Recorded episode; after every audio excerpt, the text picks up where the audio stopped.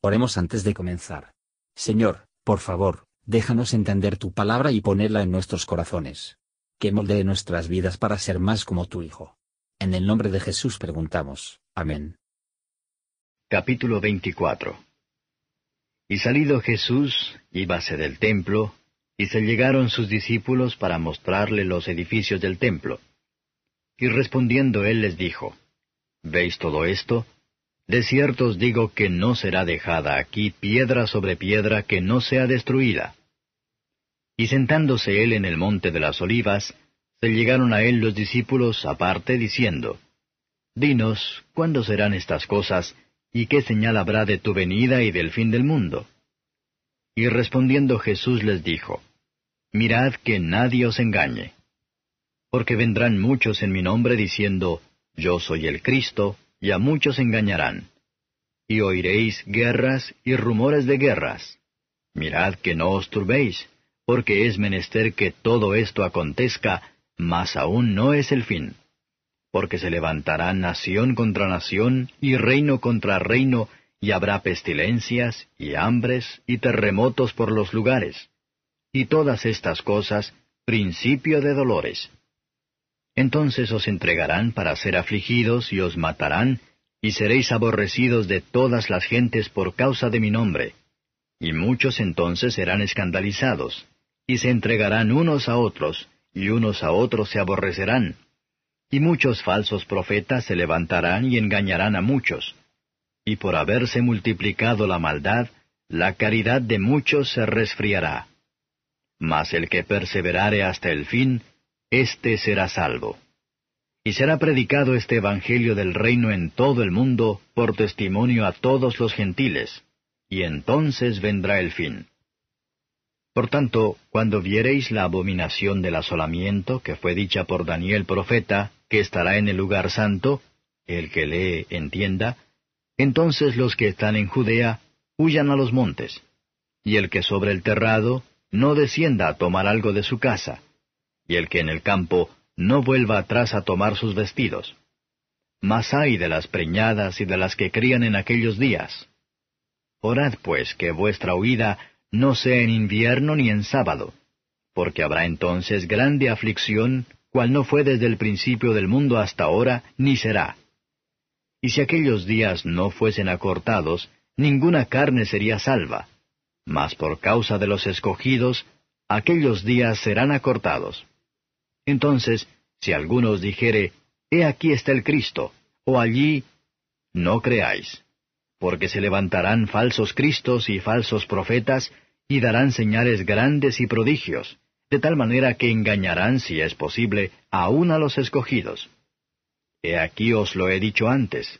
Así que, si os dijeren, He aquí en el desierto está, no salgáis. He aquí en las cámaras, no creáis porque como el relámpago que sale del oriente y se muestra hasta el occidente, así será también la venida del Hijo del Hombre. Porque donde quiera que estuviere el cuerpo muerto, allí se juntarán las águilas. Y luego, después de la aflicción de aquellos días, el sol se obscurecerá, y la luna no dará su lumbre, y las estrellas caerán del cielo, y las virtudes de los cielos serán conmovidas. Y entonces se mostrará la señal del Hijo del Hombre en el cielo, y entonces lamentarán todas las tribus de la tierra, y verán al Hijo del Hombre que vendrá sobre las nubes del cielo con grande poder y gloria. Y enviará sus ángeles con gran voz de trompeta, y juntarán sus escogidos de los cuatro vientos, de un cabo del cielo hasta el otro.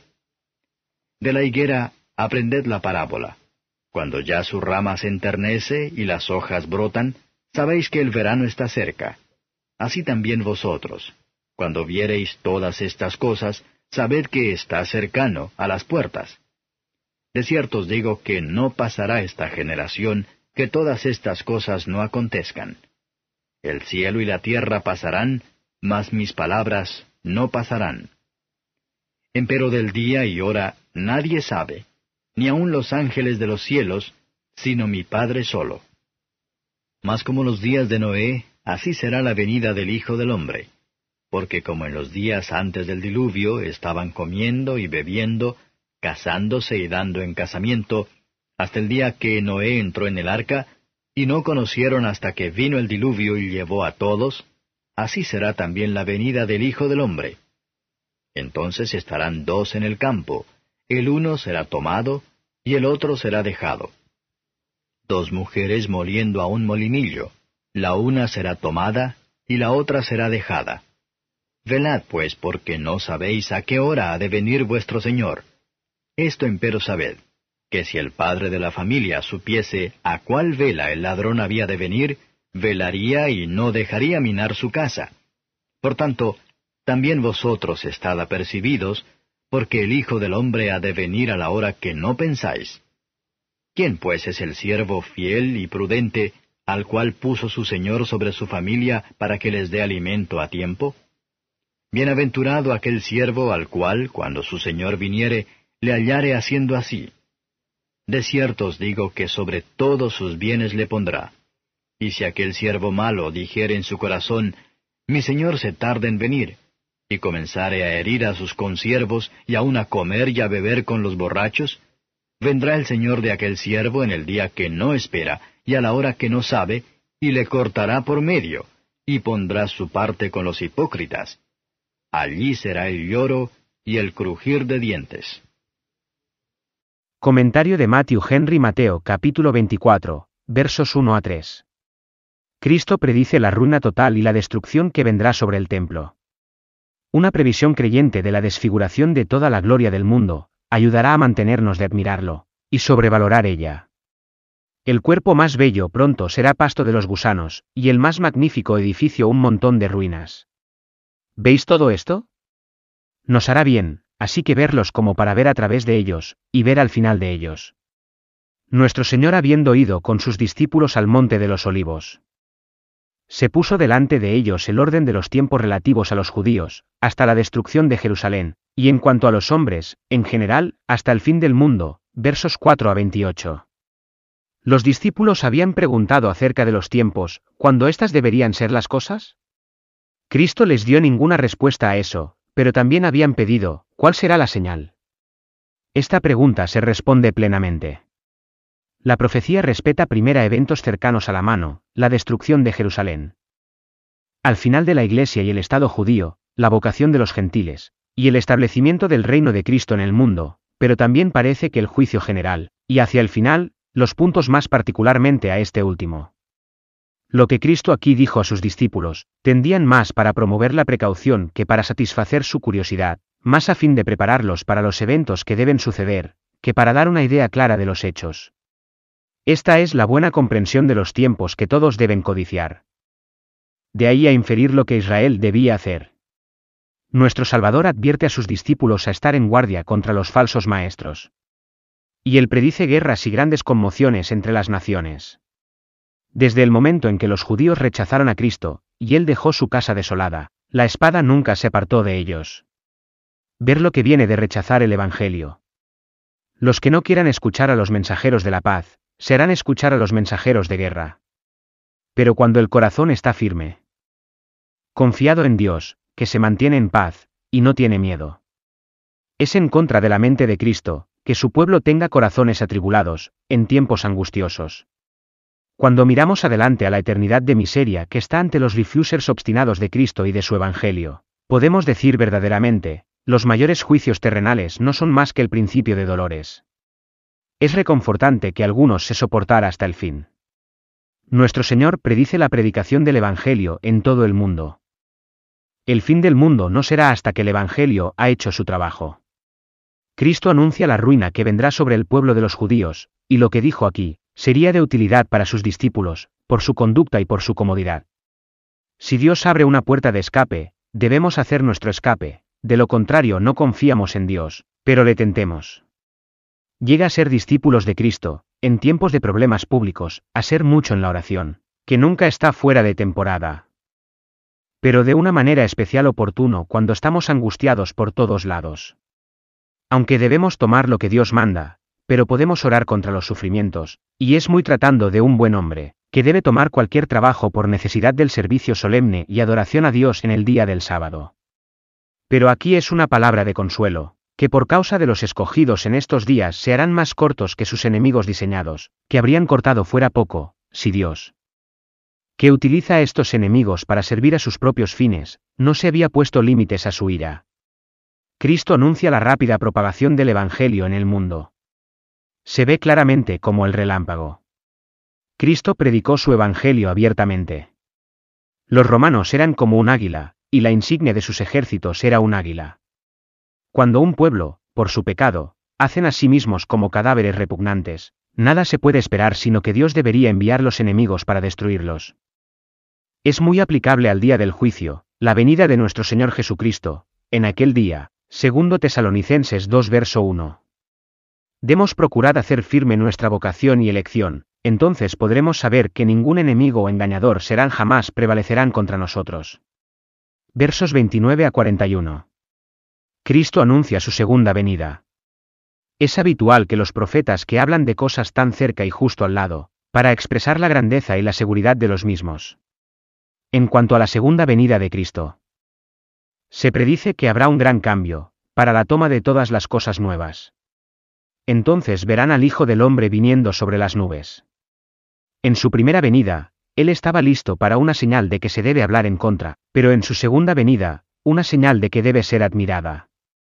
Tarde o temprano, todos los pecadores serán dolientes, sino los pecadores arrepentidos miran a Cristo, y lloran según Dios, y los que siembran con lágrimas cosecharán aquellos poco de alegría. Los pecadores impenitentes le veremos, a quien traspasaron, y, a pesar de que se ríen ahora, será llorar y llorar con horror sin fin y la desesperación. Los elegidos de Dios están dispersos en el extranjero, hay algunos en todos los lugares y todas las naciones, pero cuando llegue ese gran día de reunión, no habrá ni uno de ellos que falte. Distancia del lugar conservará ninguno de los cielos. Nuestro Señor declara que los judíos nunca debe dejar de ser un pueblo distinto, hasta que se cumplieron todas las cosas que había estado prediciendo. Su profecía llega hasta el día del juicio final, por lo tanto, aquí, ver capítulo 34, predice que Judá nunca dejará de existir como un pueblo distinto, siempre y cuando este mundo se afirmará. Los hombres del régimen mundial y el plan de generación en generación aquí, pero que no planean en referencia a la inmensa, se acerca, y lo más cierto acontecimiento de Cristo de la segunda venida, que deberá acabar todos los esquemas humanos, y dejar de lado para siempre todo lo que Dios prohíbe. Eso será tan sorprendente un día, como el diluvio al viejo mundo. Aplicar esto, en primer lugar, a juicios temporales, en particular la que luego se apresuraba a la nación y al pueblo de los judíos. En segundo lugar, con el juicio eterno. Cristo aquí muestra el estado del viejo mundo cuando llegó el diluvio. Ellos estaban seguros y descuidada, y no conocieron hasta que vino el diluvio, y ellos no creían. Sabíamos correctamente que todas las cosas terrenales deben en breve pasarán. No debemos fijar nuestros ojos y corazones tanto sobre ellos como nosotros. El día malo no es lo más lejos de los hombres de ponerlo lejos de ellos.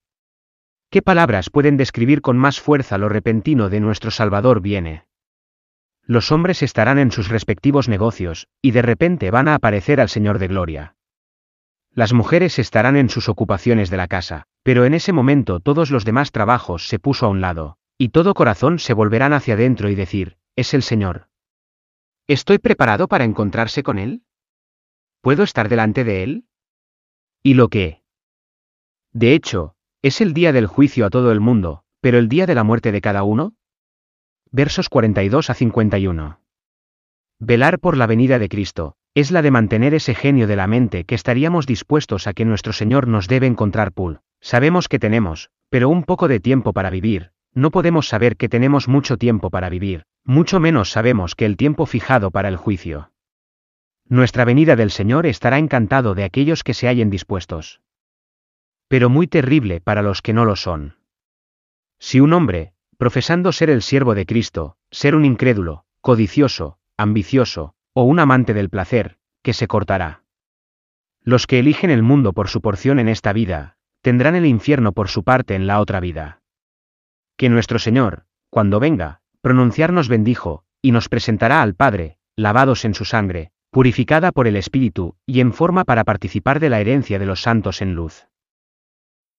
Gracias por escuchar y si te gustó esto, suscríbete y considera darle me gusta a mi página de Facebook y únete a mi grupo Jesús Answers Prayer.